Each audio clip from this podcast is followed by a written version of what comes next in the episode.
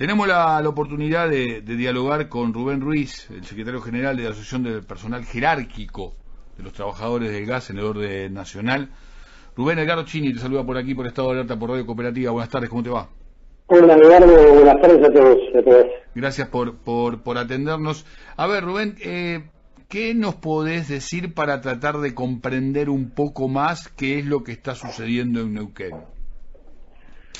Mira, en Neuquén hay claramente un problema salarial. Desde octubre del 2019, la rama salud, ahí casi todo es del Estado, así que podemos decir la rama salud del Estado, no recibió aumentos. Eh, había, se había acordado un aumento del 12%, no, no tengo tan claro porque es una remunerativa, no remunerativa, eh, sobre sueldos muy bajos, la gente se cansó y se armó lo que se arma en muchas provincias de este, país, que es la protesta de los autoconvocados, que a veces obviamente tienen militantes por detrás, o a veces no, pero siempre está basado en la bronca de la gente en un punto determinado, crítico. Eh, lo raro es que, eh, por ejemplo, a los trabajadores judiciales o los docentes eh, en la provincia de Neuquén se habían establecido aumentos salariales muy superiores, más del doble.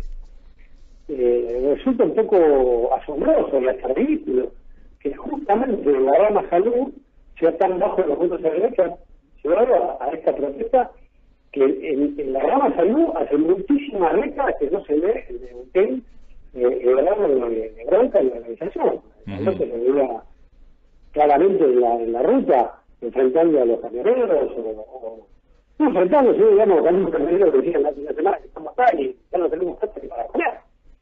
Eh, es una situación muy compleja que, la verdad, eh, el gobernador por el foro no ha aparecido. Bueno, hay algunas declaraciones de la primera línea de gobierno que habla en realidad de participación este, de sectores extremadamente reaccionarios en lo que tiene que ver con el corte de rutas.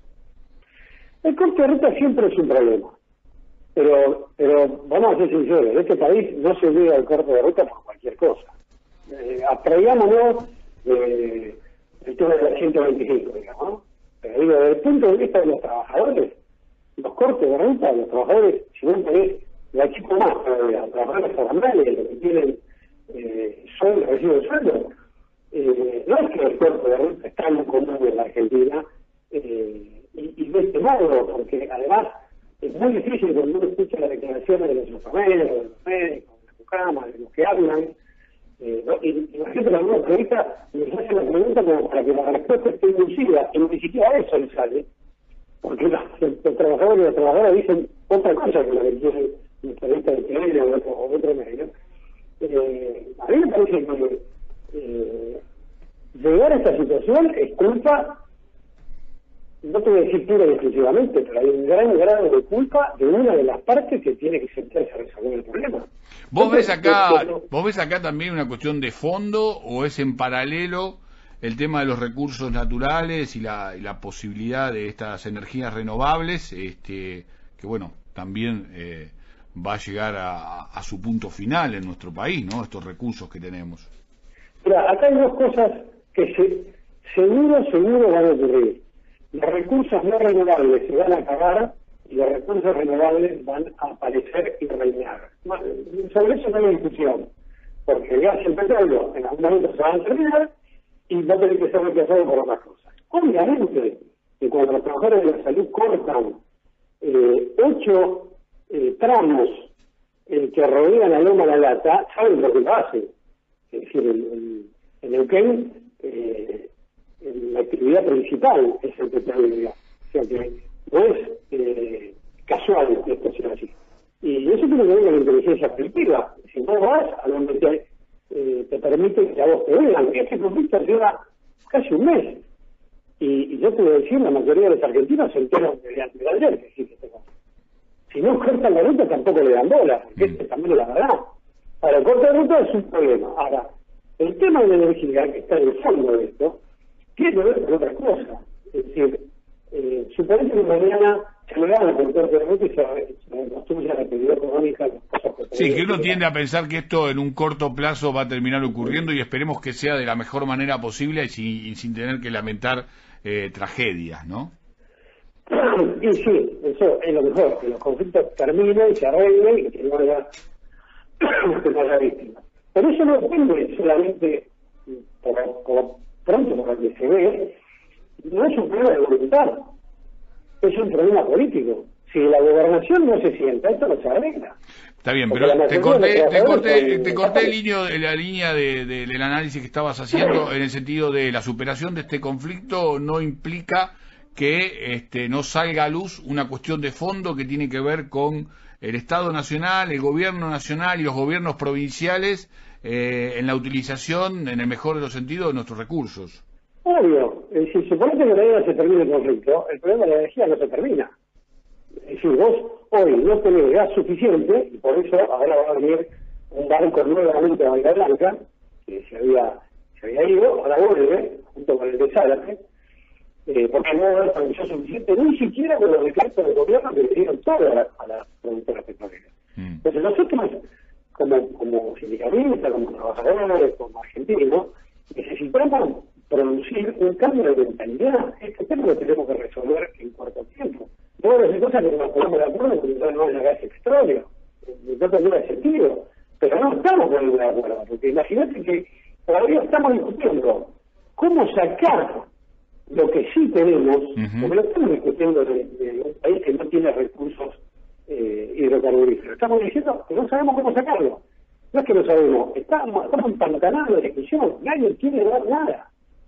Eh, ¿Y esto qué ves? ¿Presiones, ¿Presiones de otros gobiernos? ¿Una situación eh, del rol que cumple la Argentina como, eh, digo, balanceo entre este, intereses externos? ¿Ves el negocio de capital privado extremo que, no que impide el desarrollo de, del país y de su propia economía con los recursos que que le son propios? En este sentido somos un país muy raro, porque, digamos, estamos en una sociedad capitalista, lo duda, eh, pero las discusiones se evitan cualquier desarrollo hasta capitalista.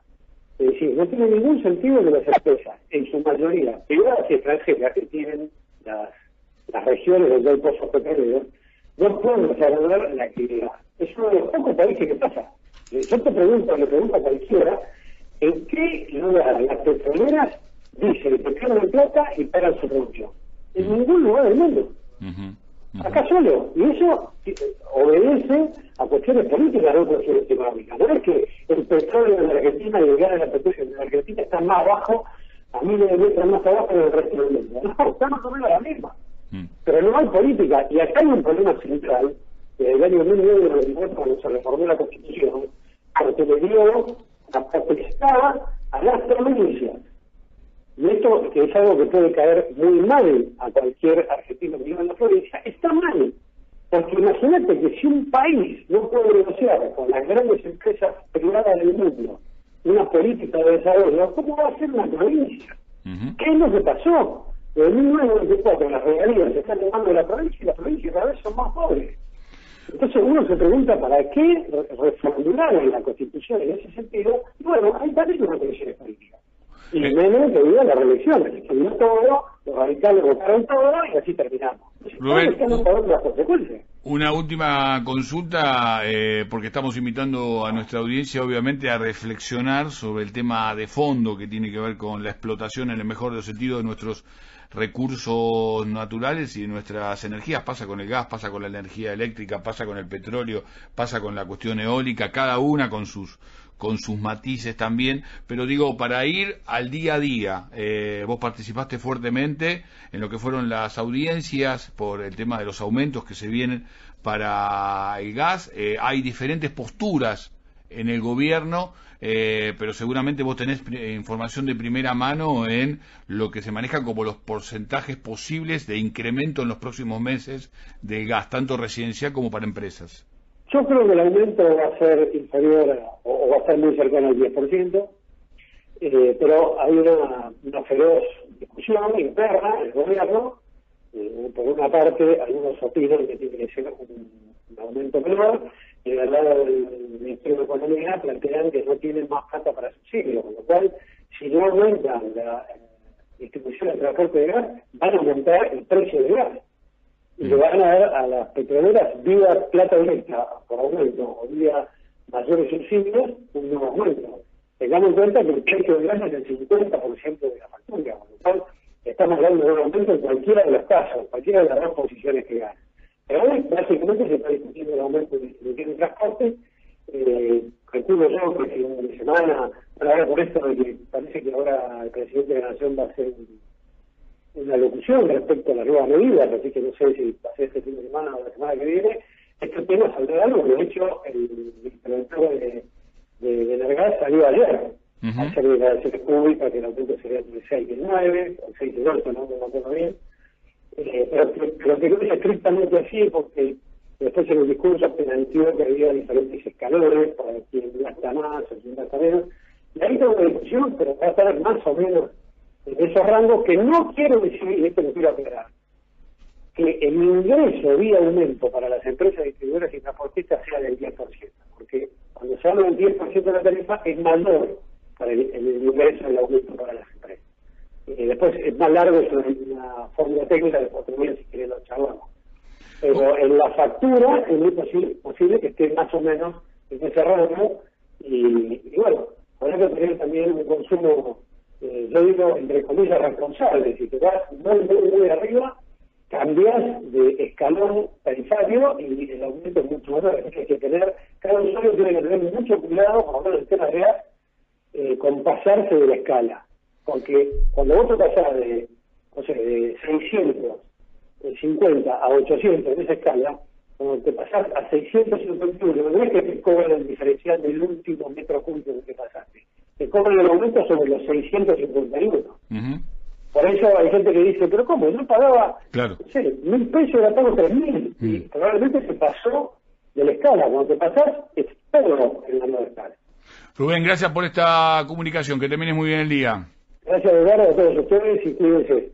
Rubén Ruiz, secretario general de la Asociación de Personal Jerárquico del Gas de la República Argentina.